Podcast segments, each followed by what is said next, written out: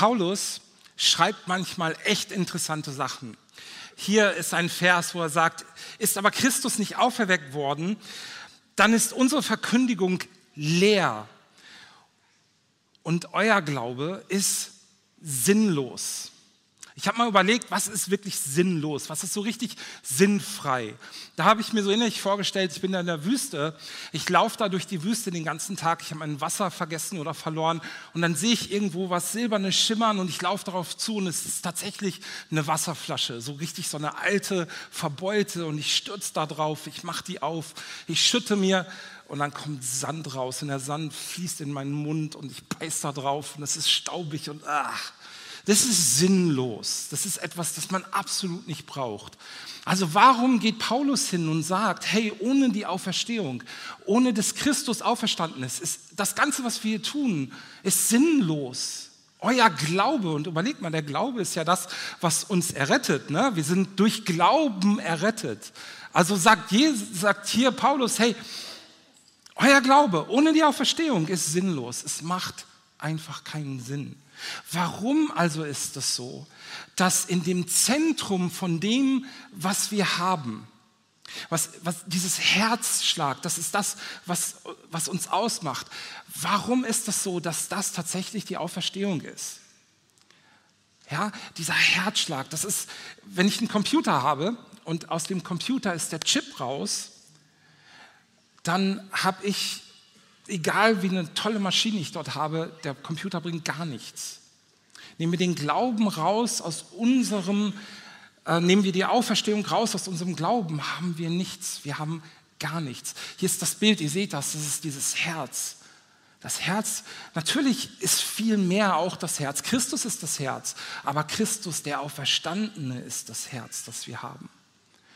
Heute möchte ich mit euch dort reingehen. Und ich meine, wir wissen alle, was die Auferstehung ist. Erstmal im Prinzip, hier ist jemand gekreuzigt worden, hier ist jemand gestorben und der ist dann auferstanden nach ein paar Tagen. Wir wissen also im Prinzip, was das ist. Aber was ich mit euch machen möchte, ich möchte einmal tiefer reingehen. Ich möchte einmal die Lupe nehmen und dort reingehen und zu verstehen, was ist es eigentlich? Ja, gehen wir mal eine Folie weiter, weil hier habe ich mal das, ich, ich werde es recht zügig machen müssen. Das ist ein komplexes Thema. Ähm, deshalb habe ich euch mal aufgeschrieben, was machen wir jetzt eigentlich? Ja, das sind diese drei Fragen, an die ich heute mit euch, an denen ich arbeiten möchte. Ja, kann man nicht alle endgültig durchgehen, aber man kann eine Idee davon finden, was das ist. Das eine ist, was ist die Auferstehung genau? Lass uns die Lupe dran legen. Dann, was bedeutet das für uns und unsere Ewigkeit mit Gott? Welche Auswirkungen hat das eigentlich für uns? Und dann aber auf jeden Fall auch, was heißt das für mich im Hier und Jetzt? Was bedeutet die Auferstehung für mich heute und für mein Leben? Und was bedeutet das auch für mich als Gemeinde, als Teil, zu dem ich zugehöre, wo ich Leib Christi bin, wo ich Gemeinschaft lebe? Das sind die Sachen, die wir uns anschauen wollen. Gehen wir weiter, das nächste Bild. Die, die Frage ist, oder sagen wir es mal anders, die Auferstehung kann man eigentlich nur verstehen, wenn man den, die Wurzel der Auferstehung, den Grund der Auferstehung versteht. Und wer mich ein bisschen kennt, ich gehe immer ganz gerne zurück auf die Schöpfungsgeschichte. Denn dort finden wir den Grund, warum am Ende Jesus am dritten Tag aus diesem Grab aufersteht. Da finden wir den Grund. Wir finden, dass Gott die Welt geschaffen hat. Gott hat eine perfekte Welt geschaffen. Und es ist wichtig für uns mal zu verstehen, wenn wir unsere Welt sehen, die Welt sehen, in der wir jetzt sind, die Welt sehen, wie sie ist und dann mal zurückgehen und sagen, wie würde eine perfekte Welt aussehen? Was würde das eigentlich bedeuten, wenn unsere Welt nicht gebrochen wäre? Wenn wir nicht dieses Ding in uns hätten, in unserem uns, ich sage uns Menschheit, diese Gebrochenheit im Herzen, die zu all dem führt, die zu einem laufenden Krieg in der Ukraine führt, die zu Ungerechtigkeit führt. Und das ist ja ein, ein, eine Bandbreite, die geht hinein in unsere Familien, in unsere Beziehungen. Die geht hinein in das, wo wir Dinge tun, die wir nicht tun wollen. Wo wir nachher uns umdrehen und denken, wie konnte ich das nur machen? Wie konnte ich der ich eigentlich das Gute will, so etwas meinem Nächsten antun, meinem Partner, meinen Kindern, meinen Eltern? Wie, wie, wie geht das? Warum habe ich das getan? Darüber reden wir. Wir reden, von woher kommen wir als Menschheit. Gott hat gesprochen und gesagt, es war gut. Denk mal darüber nach. Es war gut. Als er die Schöpfung geschaffen hatte, war es gut. Und in dem Geschaffensein, in dem Bild geschaffen, wir sind geschaffen in dem Bild Gottes, in dem Rein, mit dem freien Willen, gab es eine Warnung. Esst nicht von diesem Baum. Und dahinter steht so viel. Es ist heute nicht das Thema. Aber was dahinter auch steht, ist, Adam und Eva waren nicht in der Lage, Gott vollkommen zu vertrauen. Sie waren nicht in der Lage, Gott wirklich zu glauben. Und Adam und Eva waren in der Gegenwart Gottes. Das ist ja das, was bei uns nicht mehr geht. Wir wissen das. Wenn, wenn Gott in seiner Herrlichkeit jetzt hier erscheinen würde, würden wir alle sofort tot umfallen. Wir würden das nicht ertragen können. Es würde nicht gehen, es funktioniert nicht. Wir sind zu weit gefallen von dem, was ursprünglich geschaffen war. Und dann Nachdem das passiert ist, nachdem Adam und Eva es nicht geschafft haben, ihren freien Willen, in dem freien Willen Gott zu vertrauen und bei ihm zu bleiben, kommt dieser Moment, wo Gott sich nicht spotten lässt. Gott hat gesagt, wenn ihr das tun werdet, wenn ihr von dieser Frucht esst und die, mit den ganzen Konsequenzen, die dahinter kommen, werdet ihr sterben. Und hier haben wir hier mal die erste Begegnung mit der Auferstehung. Weil was kommt vor der Auferstehung? Das wissen wir. Der Tod kommt davor. Ohne den Tod gibt es keine Auferstehung. Und hier kommt Gottes Ansage über die Konsequenz, wenn wir Gott nicht vertrauen, wenn wir ihm nicht glauben, wenn wir gegen ihn gehen. Und nochmal, Adam und Eva, die waren in der Gegenwart Gottes. In, sie konnten die Heiligkeit, die Herrlichkeit Gottes ertragen, was wir nicht mehr können. Und trotzdem sind sie den Weg gegangen. Und jetzt kommt der Plan Gottes. Ja, schon in 1. Mose 3,15 kommt diese Verheißung. Der Same der Frau wird kommen und der Schlange den Kopf zertreten. Da haben wir die erste Verheißung. Das ist der erste Ansatz des Heilsplanes Gottes für uns. Da ist die Wurzel der Auferstehung zu finden. In dem Moment muss Gott einen Plan entwickeln. Aber der Plan ist nicht so einfach. Wisst ihr, die Problematik ist, dass ja Gott nicht gesündigt hat, sondern die Menschen. Jetzt stellt euch mal vor, nur mal einfach theoretisch, Gott würde sich materialisieren auf dieser Erde und würde dann den gleichen Weg gehen wie Jesus und am Kreuz sterben und dann auferstanden werden. Ja, was hätte das mit uns zu tun? Gott hat ja nicht gesündigt, der Mensch hat gesündigt. Und das ist der Grund für, was wir, wir nennen das Inkarnation, ja, die Fleischwerdung. Was ist das eigentlich? Das ist das, was wir dann in 1. Johannes lesen. Um das zu verstehen, Gott hat nicht gesündigt, der Mensch hat gesündigt. Deshalb konnte auch nicht Gott einfach das auf sich nehmen, was dort passiert ist. Und die Konsequenz der Sünde, die er dann angekündigt hat und die gekommen ist, die konnte er nicht einfach so auf sich nehmen.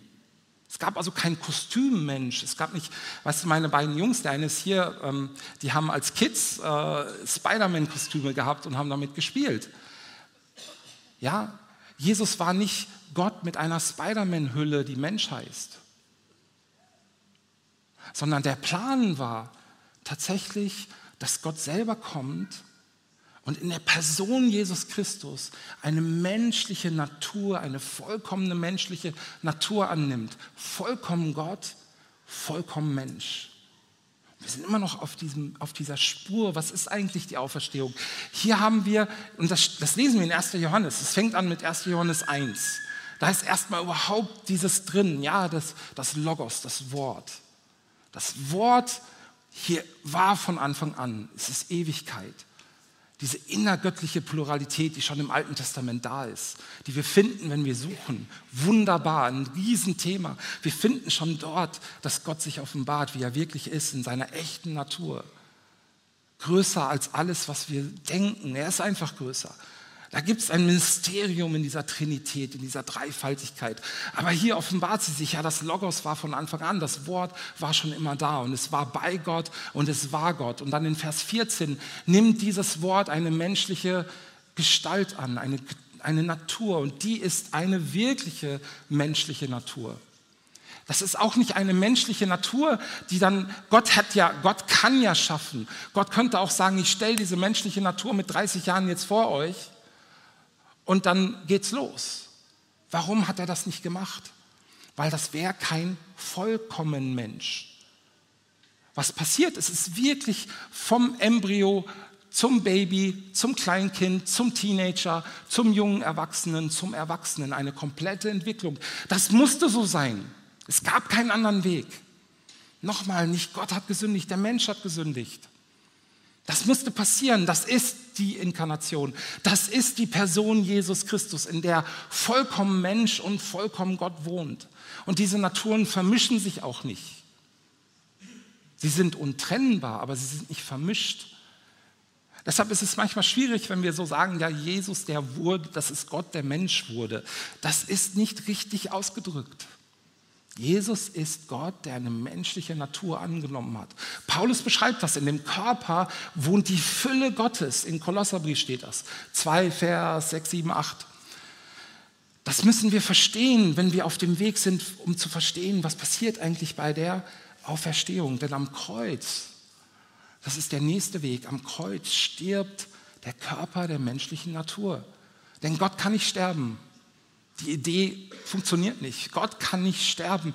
Aber wer sterben kann und wer sterben muss, weil jeder Mensch sterben muss, weil Gott sich nicht spotten lässt und Gott es gesagt hat, das ist der Körper der menschlichen Natur. Und das passiert. Wir haben die Inkarnation, wir haben die Menschwerdung. Hier passiert tatsächlich die ganze Geschichte eines Menschen. Und dann kommt Jesus. Er tritt auf die Bühne dieser Welt. Als was? Da komme ich nachher noch dazu. Als König. Er ist der König. Das sind drei Jahre, wo er uns Menschen beibringt, was es bedeutet, wenn er König in unserem Leben ist. Was heißt das eigentlich für uns, dass er König ist? Die darf man nicht überspringen. Manchmal in den Glaubensbekenntnissen, da ist das sehr schnell. Jesus ist geboren und dann ist er schon am Kreuz. Und das wird manchmal ein bisschen dort ignoriert. Jesus ist König. Die drei Jahre sind so wichtig, um zu wissen, was heißt dieses neue Leben.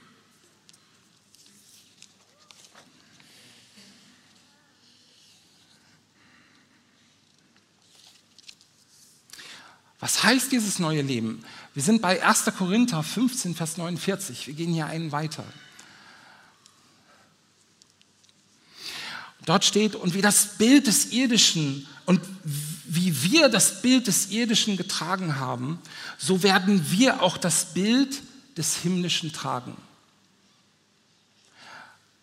Hier beschreibt Paulus genau das, warum jetzt die Auferstehung für uns wichtig ist. Nochmal, ähm,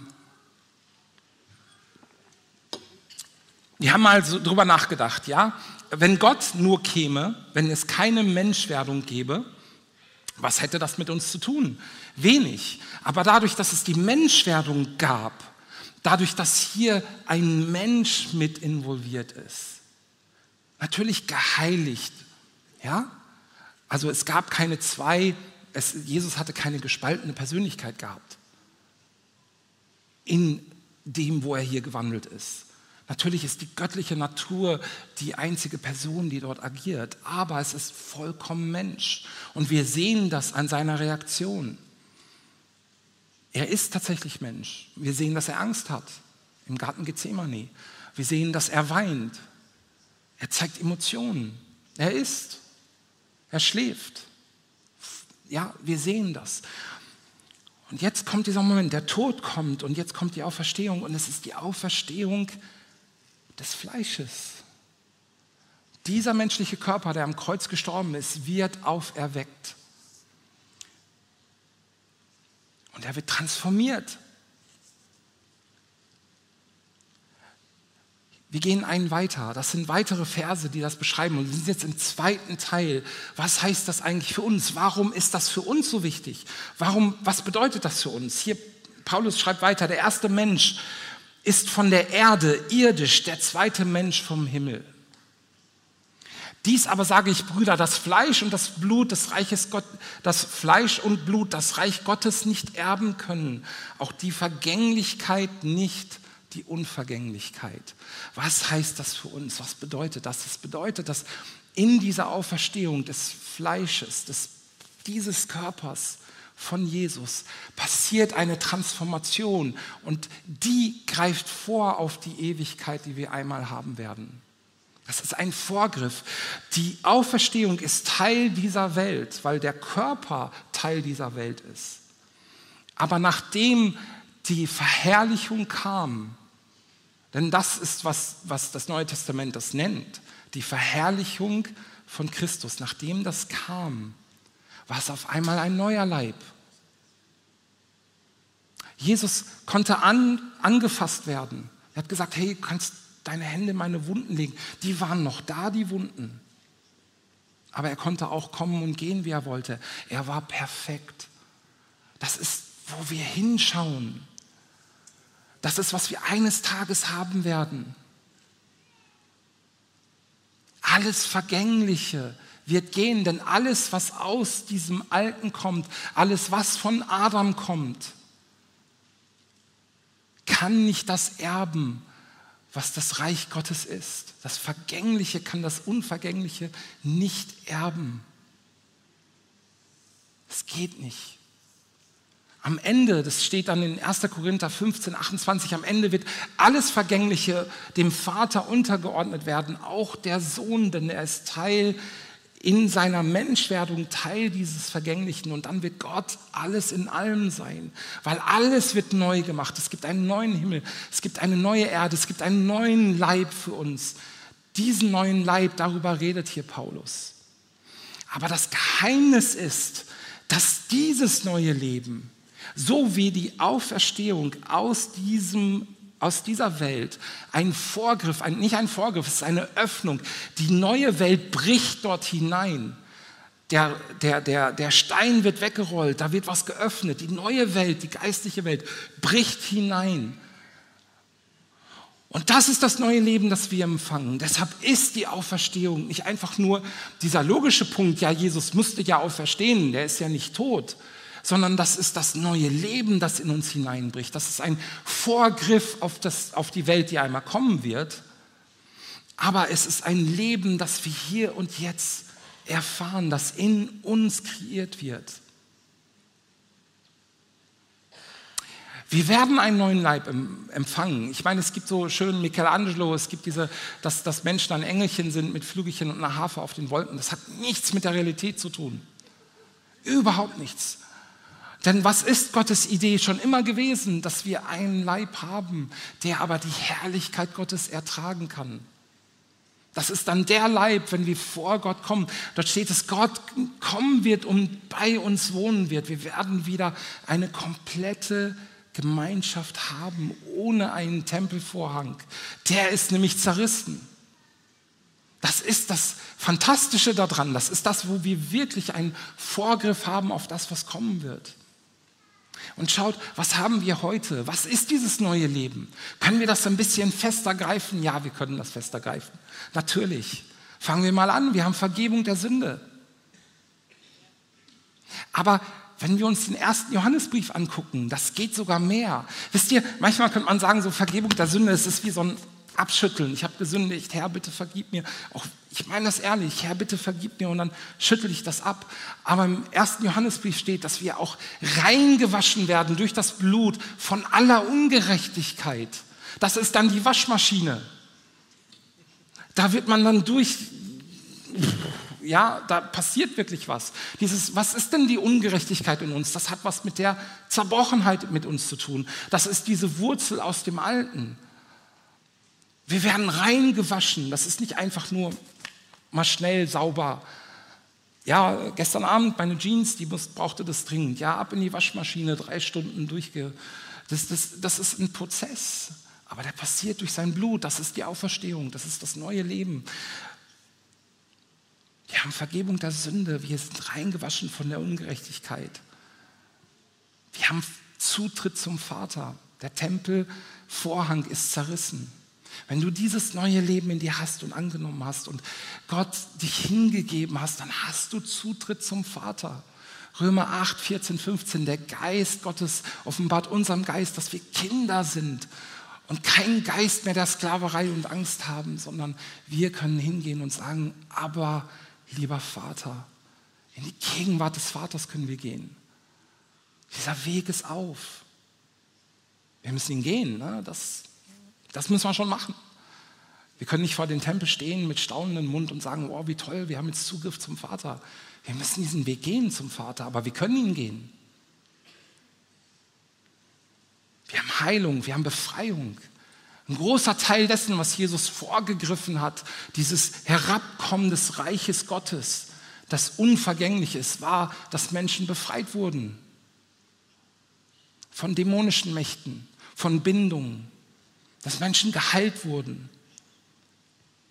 dass Gott in die Zeit spricht. Heute hier, wir haben Prophetie, das ist, das ist dieses neue Reich. Wisst ihr, am Ende zusammengefasst ist es der Heilige Geist, den wir haben. Im Johannesevangelium steht, dass der Heilige Geist noch nicht ausgegossen wurde, weil Christus noch nicht verherrlicht wurde. Warum ist das so?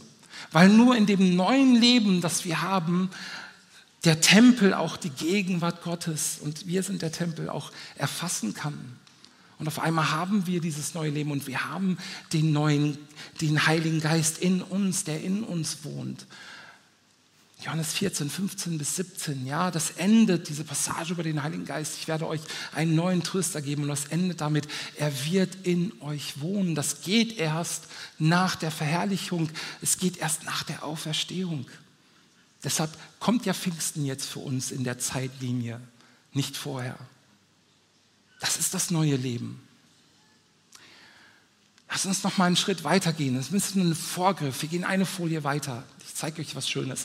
Das ist so ein Lebenstraum von mir. Das hier ist in Neuseeland auf der südlichen Insel der Roadburn Track. Der soll zu den zehn schönsten Wanderrouten der Welt gehören. Ja, das ist so ein, ich, ich habe den Traum, den einmal zu laufen, bevor ich 60 werde, weil der ist wunder, wunderschön. Das ist ein Vor, das ist eine Sehnsucht, ja, das ist etwas, das ich gerne haben möchte. Aber mir nützt es nichts, wenn ich mir das Ding zu Hause anschaue, da kann man online gehen, da kann man ganz tolle Bilder gucken. Wenn ich auf meinem Sofa sitze in Begeisterung und sage, oh, das ist so ein Traum von mir, ich möchte das gerne, ich möchte das gerne, ist es kein einfach zu verwirklichender Traum. Das ist sehr weit, das ist sehr teuer, das ist, da muss man sich vorher anmelden, da kommt man nicht einfach so hin. Das ist etwas, das tatsächlich in der Zukunft liegt bei mir. Wir gehen eine Folie weiter. Was ich machen muss, ist, das hier ist der Urwaldstieg bei mir um die Ecke am Edersee. Wisst ihr, wir haben diese Verheißung auf dieses neue Leben, das kommen wird. Wir werden einen neuen Leib empfangen in der Auferstehung. Wir werden umgewandelt werden. Alle Tränen werden weggewischt werden. Da kommt etwas auf uns zu in der Zukunft. Der Tod hat tatsächlich seinen Stachel verloren. Wir, die wir Kinder Gottes sind, können sagen, ja klar, ich bin angespannt, wenn ich an den Tod denke. Das ist nichts Angenehmes, aber ich habe keine Angst mehr davor. Ich werde leben, auch wenn ich sterbe. Wie unglaublich genial ist das denn? Und wenn ich das verinnerlicht habe, wenn das Teil meiner Identität geworden ist, dann lebe ich tatsächlich so. Aber ich muss dieses Leben leben. Es nützt mir nichts, wenn ich an dieses tolle Ding in Neuseeland denke und träume davon. Ich muss rausgehen und ich muss es leben, ich muss es laufen, ich muss die Wege gehen. Und was sind diese Wege? Gehen wir einen weiter, eine Folie weiter. Ich habe das gesagt. Drei Jahre lang hat uns Jesus beigebracht, was es bedeutet, wenn er König ist. Das ist das Leben, das wir leben. Das ist diese Kraft der Auferstehung. Hier ist Jesus auferstanden. Ein, ein, ein, ein, die, die himmlische Welt ist eingebrochen mit Macht in diese irdische Welt. Die Erneuerung hat angefangen und Gott wird genau das tun. Das, was von dieser Welt ist, wird er transformieren in eine neue Welt. Und deshalb können wir an dem Prozess schon teilhaben. Deshalb können wir anfangen, dieses Leben zu leben. Und das bedeutet, dass, dass ich habe ich hab dieses Beispiel im Auge gehabt. Wisst ihr, manchmal, wenn ich hier oben bin als, als Prediger, ich kann manchmal auch die Früchte sehr hoch hängen. unerreichbar fast, dass ich schon mich strecken muss und ich erzähle euch irgendwas, was nicht anwendbar ist, schon fast für mich nicht. Äh, wie soll, es dann für euch anwendbar sein? Aber das ist es genau nicht. Es ist gar nicht so schwierig. Leb die Schönheit in deinem Leben, denn die Schönheit der Schöpfung kommt von Gott. Es war gut, hat er gesagt über die Schöpfung. Es gibt genug Gutes, dass wir leben und verbreiten können. Leb die Freude in deinem Herzen. Lass dein Herz nicht von Trauer und Schwermut überwinden. Finde die Freude, die Quelle, die in uns ist. Wir haben Beispiele, lies das mal, die Geschichte der ersten Kirche. Die wurden so verfolgt und die haben sich versammelt und hatten Freude untereinander. Wir wissen dass im Gefängnis, die ersten Apostel, die waren eingesperrt und haben Lobpreislieder gesungen. Die wurden ausgepeitscht und sie haben Gott gelobt. Das geht. Warum geht das? Weil in ihnen diese Kraft war, weil sie an der Quelle saßen, wo diese Kraft herkommt. Das geht nicht aus uns. Jesus hat das auch nie behauptet, übrigens. Jesus hat nie gesagt, ich komme zu euch und ich gebe euch ein Set von richtigen Regeln, befolgt diese Regeln bitte und dann seid ihr gut drauf und dann seid ihr gerettet, sondern Jesus hat gesagt, ich bin der Weinstock, ihr seid die Rebe, ohne mich könnt ihr nichts tun. Es ist meine Kraft in euch. Aber lebt es, zapft die Quelle an.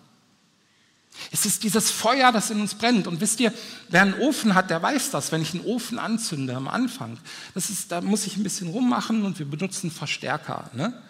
Also entweder Papier oder irgend so ein Zeug. Wir benutzen einen Verstärker, weil sonst brennt dieses Holz nicht sofort. Und dann müssen wir den Zug aufmachen, dass dort Luft reinkommt, dass dort Energie reinkommt. Wenn du eingeschlafen bist, wenn du dich müde fühlst, wenn du dich matt fühlst, hey, zünd es wieder an. Und was ist das Zünd, der Zündstoff? Der ist tatsächlich Jesus, die Gegenwart von ihm zu suchen, ihn anzusprechen, ihn zu bitten, dass das Neue in dir brennt, dass diese Begeisterung wiederkommt, dass diese Freude in dir kommt. Und dann lebe diese Schönheit. Auch hier, das nützt nichts, die Wege zu sehen und so anzuschauen. Wir müssen die Wege laufen.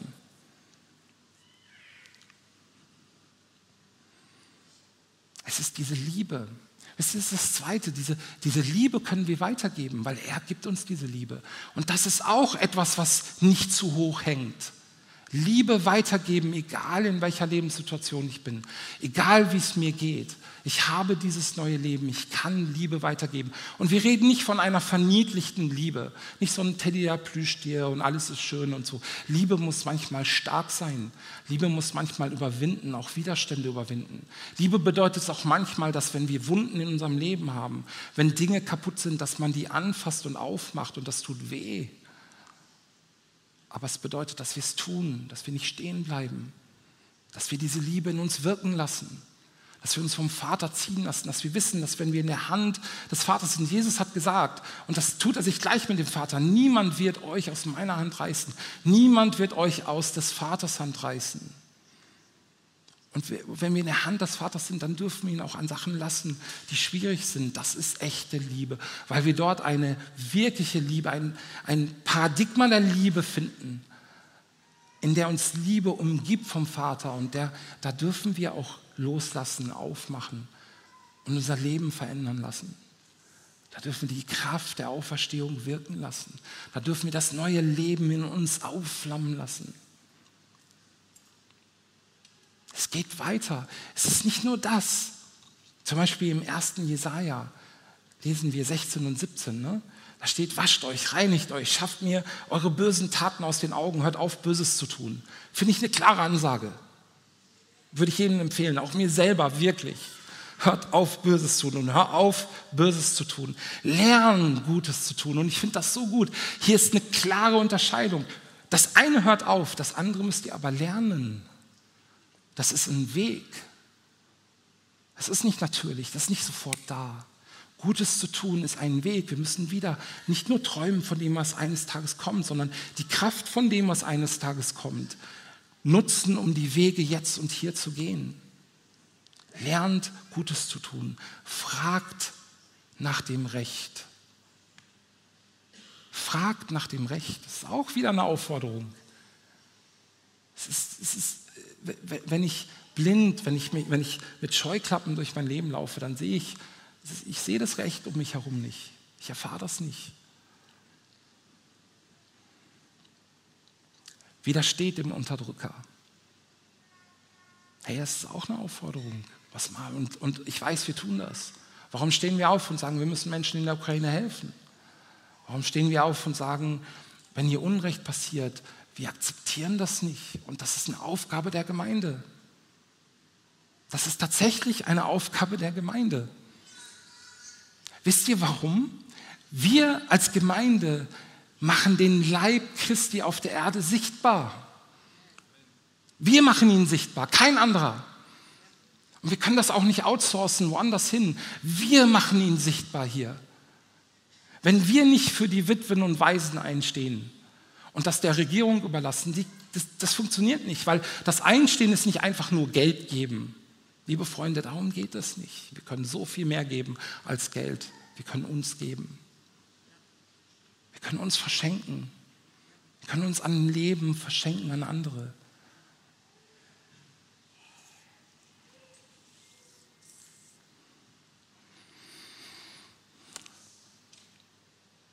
Und das ist das am Ende. Wisst ihr, Jesus hat sein Leben verschenkt. Das war eine Demütigung Gottes, der runterkommt, menschliche Natur annimmt und hier wandelt. Das war eine Demütigung.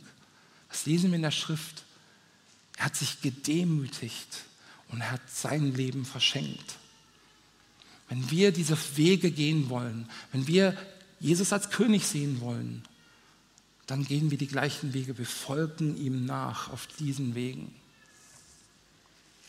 Wir ergreifen die Schönheit. Wir ergreifen die Liebe und geben sie weiter. Wir stehen auf gegen Ungerechtigkeit. Und in dem verschenken wir unser Leben und machen ihn sichtbar für die Welt. Und wir brauchen das in Deutschland. Wir brauchen das ganz dringend. Wir haben große Probleme. Wir werden herausgefordert als Gemeinde, gerade von der Gesellschaft. Wir brauchen das. Wir müssen ihn sichtbar machen und klar den Weg gehen. Amen. Wisst ihr, auch online, wer immer das jetzt gehört hat und wer spürt, ich habe dieses Leben noch, mir, noch nicht in mir, wer vielleicht hier dann auch sitzt und sagt, wow, der, der redet hier von Dingen und ich spüre das nicht ich lade dich wirklich ein. Das, wovon wir hier reden, ist tatsächlich ein Stück Himmel, das in dein Herz kommt und dort wohnt und dich verändert. Und ich lade dich nicht ein, zu einer Entscheidung etwas zu glauben. Ich lade dich ein, ein komplett anderes Leben zu leben.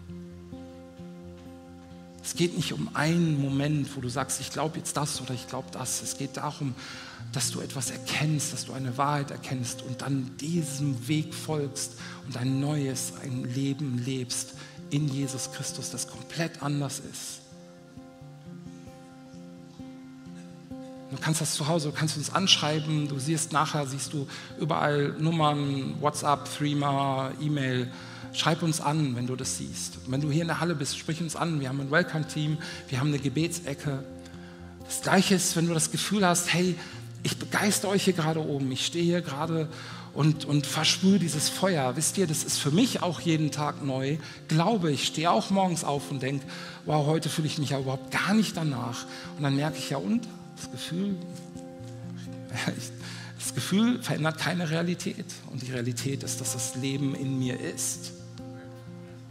Wenn du das Gefühl hast, du brauchst es wieder, du brauchst wieder mehr von diesem Auferstehungsleben. Du hast heute gehört, warum das so ist. Und manchmal ist das wichtig, dass man das versteht. Warum ist das eigentlich so? Welche Gründe liegen dahinter? Welche theologischen, sagen wir mal, Gründe liegen dahinter? Aber am Ende ist es so, ergreif es wieder neu. Ich ermutige dich einfach. Ergreif das Feuer neu. Mach den Ofen auf. Der, das Anzündmittel, das ist der Heilige Geist. Wisst ihr, wir haben, das, wir haben das gesungen. In dem Namen von Jesus steckt Kraft. Wisst ihr eigentlich, warum das so ist? Was ist denn der Name Jeshua? Jahwe rettet, unser Gott rettet. Er rettet uns jedes Mal, er schafft jedes Mal neu. Deshalb nochmal, wenn du dieses Leben noch nicht hast, ich lade dich ein. Es geht um ein neues Leben, es geht nicht um eine Entscheidung sondern es geht um eine Entscheidung, die ein neues Leben in dir bewirken wird, einen anderen Weg. Ein Weg in diesem Reich, das unvergänglich ist, das nie vergehen wird. Und wenn du das Gefühl hast, ich brauche neue Kraft, ich werde jetzt für euch beten, aber bitte nutzt auch die Möglichkeit hier im Gebetsteam und lasst für euch beten und lasst euch neu anzünden dafür, für dieses Leben. Ich würde mich freuen, wenn ihr aufsteht. Ist kein Muss.